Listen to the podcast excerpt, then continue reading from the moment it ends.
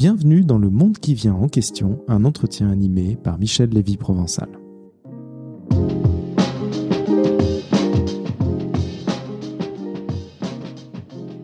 L'astronome russe Nikolai Kardashev a exposé pour la première fois sa théorie de l'évolution des civilisations au milieu des années 60. Il distingue trois stades d'évolution selon leur mode d'accès et d'utilisation de l'énergie. Les civilisations de stade 1 utiliseraient l'énergie disponible sur leur planète, celles de stade 2 tireraient leur énergie de leur étoile, celles de stade 3 enfin la puiseraient de leur galaxie notre civilisation vivrait la fin de son histoire en tant que civilisation de stade 1 et depuis les années 70, nous serions en transition vers le stade 2.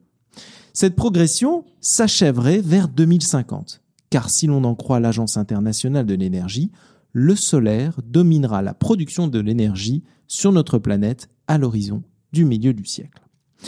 D'ailleurs, saviez-vous que 80 minutes d'exposition au Soleil sur la planète suffiraient à répondre aux besoins de production mondiale d'électricité annuelle? Autrement dit, nous ne sommes plus face à un problème théorique d'accès à l'énergie, mais à un enjeu massif de stockage de cette énergie.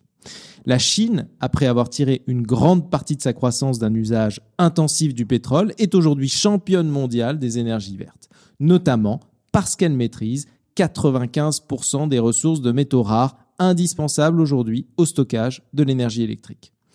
Pour échanger sur ces sujets, je reçois aujourd'hui un journaliste et réalisateur. Il est l'auteur d'une centaine de reportages, enquêtes et documentaires réalisés dans une quarantaine de pays. En 2018, il a publié La guerre des métaux rares, la face cachée de la transition énergétique et numérique. Nous l'avons reçu à l'échappée volée 2018.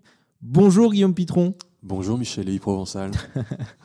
Alors on va se tutoyer. On va hein. se tutoyer, on va s'appeler par nos petits noms. Alors la course à la décarbonation mobilise à la fois les pouvoirs publics, les acteurs économiques, l'opinion. La France poursuit sa décarbonation en investissant dans des infrastructures durables, les éoliennes, le photovoltaïque et les énergies vertes. Est-ce qu'à ton avis cette stratégie est pertinente? Je la trouve pertinente.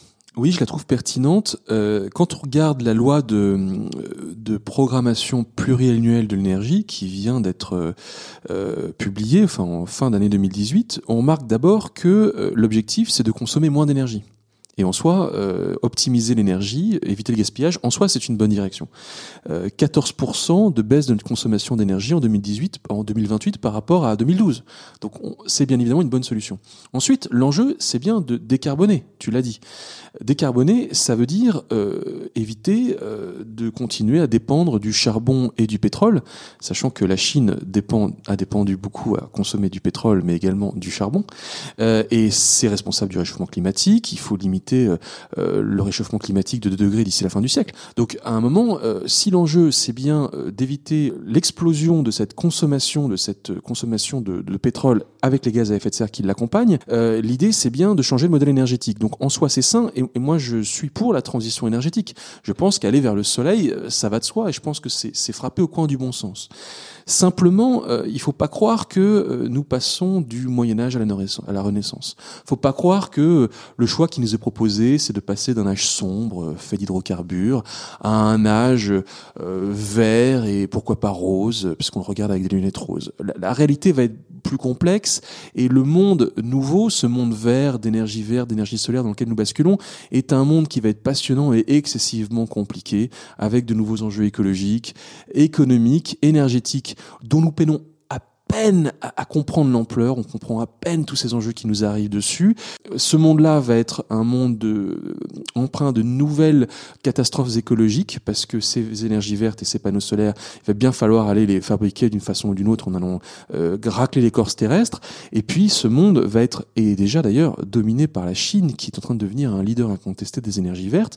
Donc allons-y, mais allons-y les yeux grands ouverts pour bien comprendre les nouveaux équilibres euh, auxquels notre quête d'un monde plus vert euh, nous fait participer. Alors allons-y, mais allons-y en conscience. Euh, cette prise de conscience euh, que tu évoques d'ailleurs dans ton livre, c'est celle de la dépendance à certaines matières premières. La bascule vers les énergies renouvelables nécessite notamment des solutions de stockage qui sont très gourmandes en matières premières. Et ces matières premières, d'ailleurs, nous sommes obligés de les importer. Quelles sont ces matières premières? D'abord, le stockage, c'est vraiment euh, une technologie absolument euh, indispensable pour nos besoins d'aujourd'hui. Et d'ailleurs, euh, on va probablement trouver la solution on ne l'a pas encore trouvé, mais il y a fort à parier que dans les prochaines décennies, euh, la solution à un stockage plus massif euh, de l'énergie va être trouvée et ça va totalement révolutionner notre monde que d'avoir ces solutions-là. Aujourd'hui, ce qu'on stocke euh, dans une batterie voiture électrique, c'est infime par rapport à ce qui est annoncé pour demain et il y a des raisons d'être optimiste. Simplement, pour stocker, toute cette énergie, et à commencer bah, par euh, l'énergie, euh, l'électricité qu'on met euh, dans la batterie de la voiture électrique qui nous permet de rouler 3, 400, 500, 600, pourquoi pas 800 km, il faut des ressources. tout cela ne procède pas de l'imagination illuminée d'un chercheur dans son laboratoire qui aurait imaginé une, une, une batterie qui, qui pousse dans les arbres. Tout ça, il faut de la matière. Il faut du lithium pour les batteries. Il faut du graphite pour les batteries. Il faut euh, du cobalt. Il faut certaines terres rares pour les batteries. Les batteries de la voiture électrique, c'est 30, 40, 50% du poids de la voiture. le poids de la batterie d'une Tesla, c'est jusqu'à 600 kg, 700 kg. C'est le poids d'une Forte en 1908 euh, quand elle sortait de l'usine de Piquette à Détroit. Et donc pour cela, il faut des ressources. Et ces ressources, où est-ce que nous allons les chercher? Où est-ce qu'on va chercher le lithium? Dans les salars. Euh, d'Amérique latine. Où est-ce qu'on va chercher le cobalt? Eh ben, on y va euh, au Congo, qui représente les deux tiers de la production. Je vais au Congo dans, les, dans les prochaines semaines. Euh, où est-ce qu'on va chercher le graphite? Ah bah Tiens, je reviens juste des mines de graphite dans le nord de la Chine, à la frontière russe, et je peux vous dire que les conditions d'extraction et de raffinage de ces minerais sont tout sauf la propreté qui est vantée autour de ces batteries de voitures électriques. Et donc, voilà, il y a des enjeux écologiques qui sont absolument évidents. tout cela n'est pas propre, contrairement à ce qui est annoncé, euh, euh, et, donc nous troquons une pollution au pétrole par une autre pollution aux métaux rares et pas rares qui se trouvent dans ces nouvelles solutions de stockage. Mais alors ça crée aussi une dépendance à l'égard de ces États, ces pays qui euh, nous livrent ces matières premières le XIXe siècle a été dominé par l'Angleterre victorienne qui euh, extrayait euh, le charbon, qui exploitait ses veines de charbon et qui du coup a pu remonter l'aval de la chaîne industrielle et être un pays leader de la première révolution industrielle. Et puis euh, au XXe siècle, on est passé au pétrole et qui exploitait pour le meilleur de ses intérêts le pétrole? Bah, C'était les États-Unis et l'Arabie saoudite au prix d'un accord contre nature. Et puis au XXe siècle, nous passons à de nouvelles dépendances aux métaux, métaux abondants ou métaux rares. Or, qui tient le commerce de ces matières premières? Et c'est la Chine. Et personne ne se rend compte que la Chine est un leader de l'extraction de ces matières premières et que si vous avez un pays qui tient la matière première, il va pas vendre la matière première, il va vendre le produit fini avec la matière première à l'intérieur. Il va faire ce qu'a fait l'Angleterre victorienne, il va remonter la chaîne de valeur. Et donc nous n'allons pas acheter euh, son graphite, son ses terres rares ou son gallium ou son tungstène à la Chine. Nous allons lui acheter les technologies de l'énergie à l'état euh, fini, prête à être consommée, avec la matière première à l'intérieur. Et qui va conserver la, la matière, la, valeur ajoutée? C'est la Chine. Donc nous sommes dans une situation de dépendance aux approvisionnements de métaux chinois et dans une situation de dépendance aux technologies chinoises elles-mêmes. On parle souvent de l'indépendance énergétique française grâce notamment à une technologie, le nucléaire, qui assure euh, plus de 60, voire 70% de la production énergétique française. Mais est-ce que cette indépendance est réelle? Parce qu'il faut aussi des matières premières, et notamment de l'uranium, pour euh, faire tourner une centrale. D'où tirons-nous cet uranium? Il n'y a pas plus mendeleïvien qu'une centrale nucléaire. C'est-à-dire que vous trouvez dans une centrale nucléaire tous les métaux de la table de Mendeleïev, quasiment tous. Et il faut des métaux rares, il faut des terres rares euh, pour euh, fabriquer euh, cette espèce d'énorme mastodonte qu'on appelle une centrale. donc cela encore nous, renvoie à, la question de savoir où est-ce qu'on va aller chercher ces métaux rares, question traitée dans, dans nos échanges précédents. Ensuite, il y a de l'uranium, il faut le combustible. Ce combustible, il vient euh, du Niger, il vient euh, du Kazakhstan, notamment. La France s'intéresse beaucoup euh, à ces deux pays compte tenu des réserves d'uranium qu'ils contiennent. Et donc, immédiatement, se pose la question de la sécurité de nos approvisionnements ça veut dire qu'on n'est pas complètement 100% euh, dépendant. Néanmoins, la France a su sécuriser ses approvisionnements d'uranium au Niger et au Kazakhstan. Euh, deuxièmement, quand vous comparez euh, le besoin en combustible, la masse de combustible nécessaire pour nos besoins annuels pour les 58 réacteurs du parc nucléaire français, on peut considérer que notre dépendance en volume à ces matières est moindre que notre dépendance au pétrole saoudien ou au gaz russe. Donc tout compte fait, si je devais comparer, cette dépendance existe, la question de la sécurité des approvisionnements se pose, mais dans une moindre mesure euh, que euh, si on devait comparer le nucléaire à d'autres technologies d'énergie. Les Allemands, ces dernières années, ont tenté de se débarrasser euh, du nucléaire. C'est vrai que l'impact de Tchernobyl d'une part, et surtout Fukushima sur les esprits a été un véritable tsunami, c'est l'occasion de le dire. Conclusion, ils ont été obligés de consommer à nouveau du charbon pour pouvoir pallier à cet arrêt des centrales nucléaires, et avec un effet qui est désastreux pour la planète. Donc face à ces différentes contraintes, quelle stratégie avons-nous en Europe pour devenir énergétiquement indépendant, à ton avis? Il faut quand même souligner l'aberration de, de, cette, euh, de cette évolution de la politique énergétique allemande. L'Allemagne veut remplacer, et à juste titre, euh, le nucléaire, pourquoi pas par les technologies vertes. Mais ces technologies sont intermittentes. Ça veut dire que ni toi ni moi n'avons le pouvoir aujourd'hui de commander le soleil. S'il fait pas beau, il fait pas beau ni toi ni moi n'avons le pouvoir de commander le vent. S'il n'y a pas de vent, il n'y a pas de vent. Et qu'est-ce qu'on fait alors? Eh ben, euh, quand il n'y a pas de vent, qu'il n'y a pas de soleil, donc il n'y a pas d'électricité, parce que nous n'avons pas encore les bonnes solutions de stockage aujourd'hui, où elles sont très très chères. Eh bien, euh, soit on fait de la solidarité, c'est-à-dire qu'on va chercher le soleil en Norvège ou euh, au sud du Sahara, on déploie des réseaux électriques intelligents qui nous envoient l'électricité qui provient de milliers de kilomètres de nous. Donc ça, c'est ce qu'on appelle la solidarité. Ce sont d'immenses problèmes euh, technologiques à résoudre. Soit on remplace localement euh, ce manque d'électricité provenant du vent du soleil par des centrales à charbon. Et c'est ce qui se passe en Allemagne. Et donc, dire que une ferme solaire c'est merveilleux, euh, ça a du sens tant que le soleil est là. Mais comme une centrale solaire ou euh, une ferme éolienne ne fonctionne à pleine puissance que 30% du temps, le reste du temps, il faut ce fameux charbon avec un coût euh, en termes d'émissions carbone qui est absolument colossal. Donc, on arrive à l'arrivée avec une situation qui est avec un résultat qui est inverse à celui qu'on avait proclamé. Finalement, est-ce que la solution qui s'offre aux Européens en attendant la maturité technologique pour le stockage, pour le photovoltaïque, euh, ne serait finalement pas de privilégier le nucléaire, et en particulier dans les zones nordiques, qui sont peu ensoleillées, et tenter évidemment de déployer les solutions photovoltaïques là où il y a le plus d'exposition, au sud.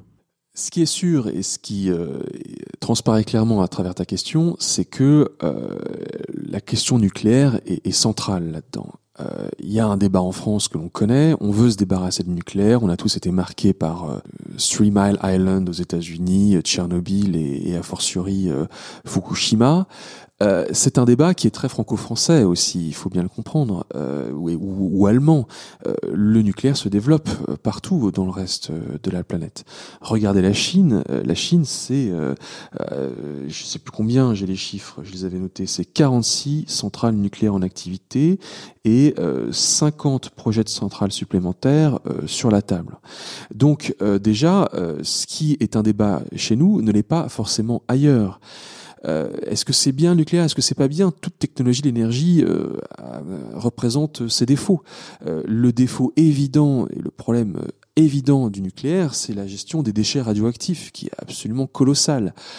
néanmoins, attention à ne pas vouloir troquer une technologie qui fonctionne, qui n'a pas fait un mort, pardon de le dire, euh, Fukushima, il n'y a pas un mort. Je suis désolé. Hein. Je n'ai pas dit que c'était pas absolument euh, terrifiant ce qui s'est passé, mais il n'y a pas un mort. Euh, enfin, cette technologie n'a pas fait un mort en France et, au Japon, parce que en revanche, Tchernobyl, il y a eu bien d'autres problèmes humains. Mais donc, c'est vous dire qu'à un moment, si on veut changer de technologie, très bien, mais si nous lui remplaçons des technologies d'énergie dites vertes, qui elles-mêmes génèrent leur lot de désastres environnementaux, parce que je les ai vus en Chine, que ce soit au niveau de l'extraction ou du raffinage des minerais qui sont nécessaires pour ces technologies, ce qu'il importe de faire, c'est un comparatif rationnel cartésien des avantages versus les inconvénients de ces deux technologies. Et quand on aura regardé ces chiffres-là, alors on pourra décider. Mais euh, effectivement, le débat aujourd'hui est miné façon de dire, euh, et euh, il se fait dans des conditions avec une telle hystérie qu'il est difficile d'avoir un regard apaisé sur ces enjeux-là. Qu'est-ce qu'on peut dire objectivement Que la France est à peu près indépendante sur le plan énergétique parce qu'elle a un parc nucléaire? Bon, très bien. Aujourd'hui, si on passe à l'énergie euh, verte, ça veut dire quoi? Ça veut dire que nous ne créerons pas un seul emploi industriel en France avec les énergies vertes, enfin avec les panneaux solaires et les éoliennes. La France peut créer des emplois pour l'installation et l'entretien des fermes solaires et des panneaux photovoltaïques. En revanche, il n'y a pas un emploi industriel ou quasiment pas. Tout a été trusté par la Chine qui a fait du dumping systématique sur ces panneaux solaires pour inonder le reste du monde de ces panneaux solaires. Et si la France accélère dans le solaire, c'est parce qu'elle achète des panneaux solaires pas chers. Donc il faut bien comprendre que nous allons nous rendre dépendants des matières premières extraites en Chine grâce auxquelles on fabrique ces technologies vertes, et qu'en plus de ça, nous nous sommes déjà rendus dépendants des technologies vertes elles-mêmes que la Chine nous vend. Les routes de la soie chinoise, c'est ça inclut les routes de la soie électrique. La Chine veut nous vendre son électricité, verte. Elle veut que des réseaux à ultra haute tension traversent l'Asie centrale pour arriver jusqu'en Europe et nous consommerions, nous Français, nous chaufferions grâce à de l'électricité verte qui provient directement, directement du Xinjiang. Donc c'est une situation de dépendance. Donc allons-y, je, je, suis pour, mais allons-y les yeux grands ouverts, comprenons bien les nouvelles situations de dépendance dans lesquelles ces nouveaux systèmes énergétiques vont nous mettre vis-à-vis du pays qui va devenir évidemment la grande puissance du XXIe siècle, c'est la Chine. Alors quittons euh, euh, quelques instants la, question euh, géopolitique des équilibres pour se poser la, question des modalités de production de l'énergie. Et si on se projette un instant en 2040, comment est-ce que tu vois l'évolution de la production énergétique? Est-ce que on va vers un modèle avec plus de décentralisation, de distribution des sources énergétiques, euh, peut-être à base de photovoltaïque, de géothermie, d'éoliennes, peut-être même de biogaz, ou au contraire, est-ce qu'on se dirige vers un modèle, à ton avis, de concentration et de centralisation sur le modèle d'ailleurs actuel, principalement grâce au nucléaire? Il y a deux récits ici, deux récits d'évolution du monde. Euh, décentralisation versus centralisation de notre, processus de production d'électricité. Euh, et je pense que le futur empruntera aux deux.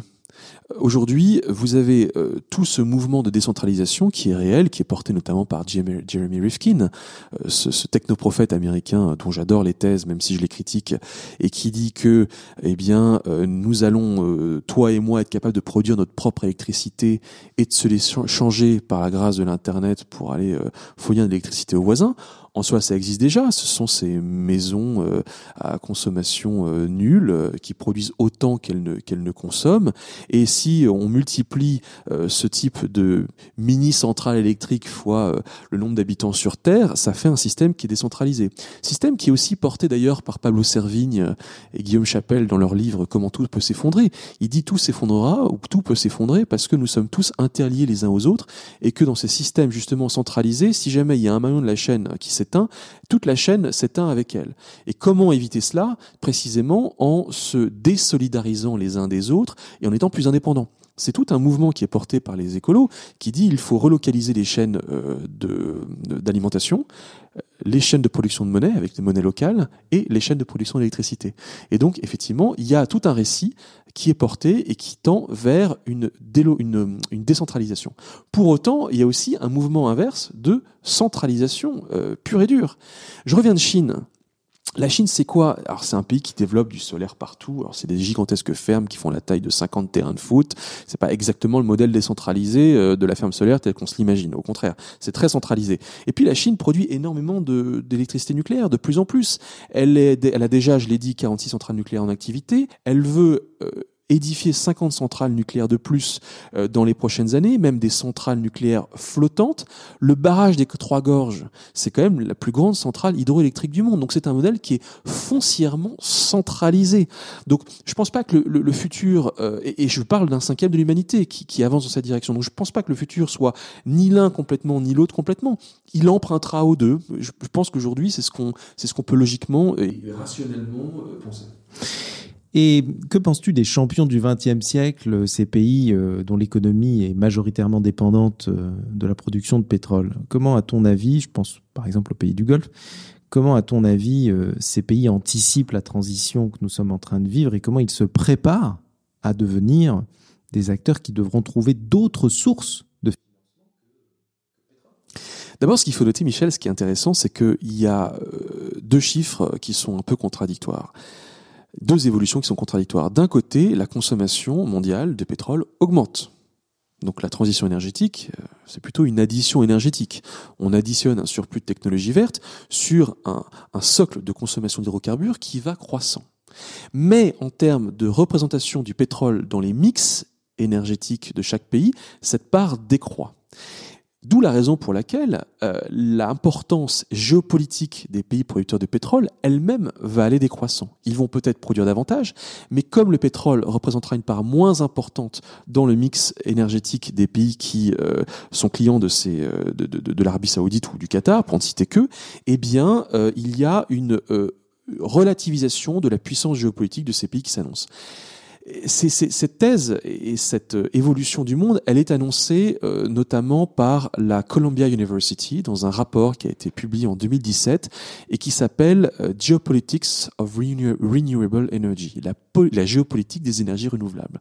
Et c'est un rapport absolument fascinant. J'ai d'ailleurs interrogé l'un de ses l'un de ses auteurs en Norvège il y a quelques semaines, qui nous dit que vu que nous allons consommer davantage de technologies vertes, eh bien nous allons devenir davantage dépendants des pays qui produisent les minerais de ces technologies on revient à la Chine, mais pas que.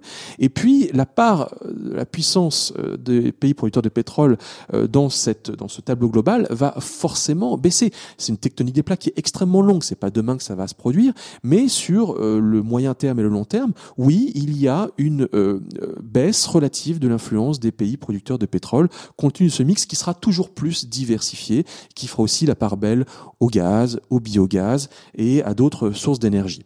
C'est pour ça d'ailleurs que l'Arabie Saoudite se met au tourisme. C'est pour ça qu'Abu Dhabi euh, se dit qu'avoir le Louvre euh, chez soi et attirer euh, une autre forme de clientèle pour son modèle économique est sain.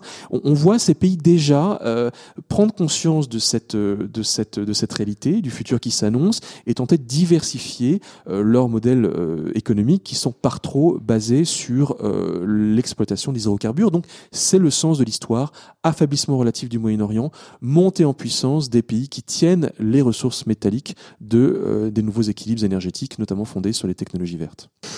Alors avant de nous quitter, Guillaume, euh, est-ce que hum, c'est une tradition dans ce podcast, tu pourrais partager avec nous une lecture ou, euh, ou un film de science-fiction qui t'ont particulièrement marqué pendant ton parcours? Alors d'abord j'adore la SF et j'adore les films de SF, j'en ai vu plein. Bon, je pourrais, on pourrait, on pourrait faire une deuxième émission autour de ça. Si je devais en prendre un, moi je je citerai une euh, série qui est passée sur Arte il y a 2-3 ans qui s'appelait Real Humans. C'est une série que j'ai absolument adorée. Euh, il y a eu que deux saisons. Ils sont arrêtés à la fin de la deuxième. Je, je, je plaide euh, publiquement à ton micro pour que la troisième saison soit relancée. Alors, la version finlandaise est absolument géniale. C'est quoi l'histoire? Eh ben, nous sommes dans un futur assez proche, dans lequel euh, vous et moi, toi et moi, sommes assistés par des robots manutentionnaires qui euh, portent les bagages et, et, font la vaisselle. Ils te ressemblent, mais euh, vraiment, on fait pas la différence. Mais on fait quand même la différence au début de la saison, la série, parce qu'on voit quand même que euh, ils ont une autre façon de cligner les yeux. Ils ont des gestes un peu, un peu, un peu, un peu brusques qui montrent que effectivement, ils sont commandés par des, par des, euh, ce sont des robots. Et puis, au fur et à mesure qu'on évolue, en fait, euh, parce que certains des robots en fait ont un code euh, niché à l'intérieur d'eux qui en fait un peu plus que des robots. Il y a déjà une part d'humain chez eux, et au fur et à mesure que les deux saisons vont évoluer, en fait, on va plus vraiment savoir qui est vraiment un robot euh, Les hubots, human robots, sont-ils vraiment tant que ça des robots Sont-ils pas déjà des humains?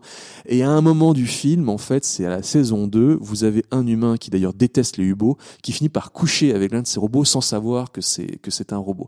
Et donc c'est le moment du film où euh, le test de Turing a été complètement explosé. Le test de Turing, c'est lorsqu'on peut avoir une discussion avec un robot sans savoir que c'est un robot. Euh, ça n'a pas encore eu lieu, mais dans cette série-là, il a même couché avec un robot sans savoir que c'était un robot. Donc le test de Turing, il est tellement dépassé. Et c'est peut-être ce moment du, de la série que j'aime bien, où effectivement, on entre dans une humanité qui est à la fois une humanité humaine, mais où il y a d'autres intelligences que l'intelligence humaine et végétale, c'est une intelligence euh, robot, robotisée, et où euh, qui préfigure le monde qui vient, où tout va se mélanger. Et donc j'adore cette série parce qu'elle est euh, extrêmement réelle, elle nous raconte déjà euh, le monde qui arrive, le monde auquel nous assistons aujourd'hui, et c'est assez glaçant, et voilà, j'ai été totalement fasciné par cette série.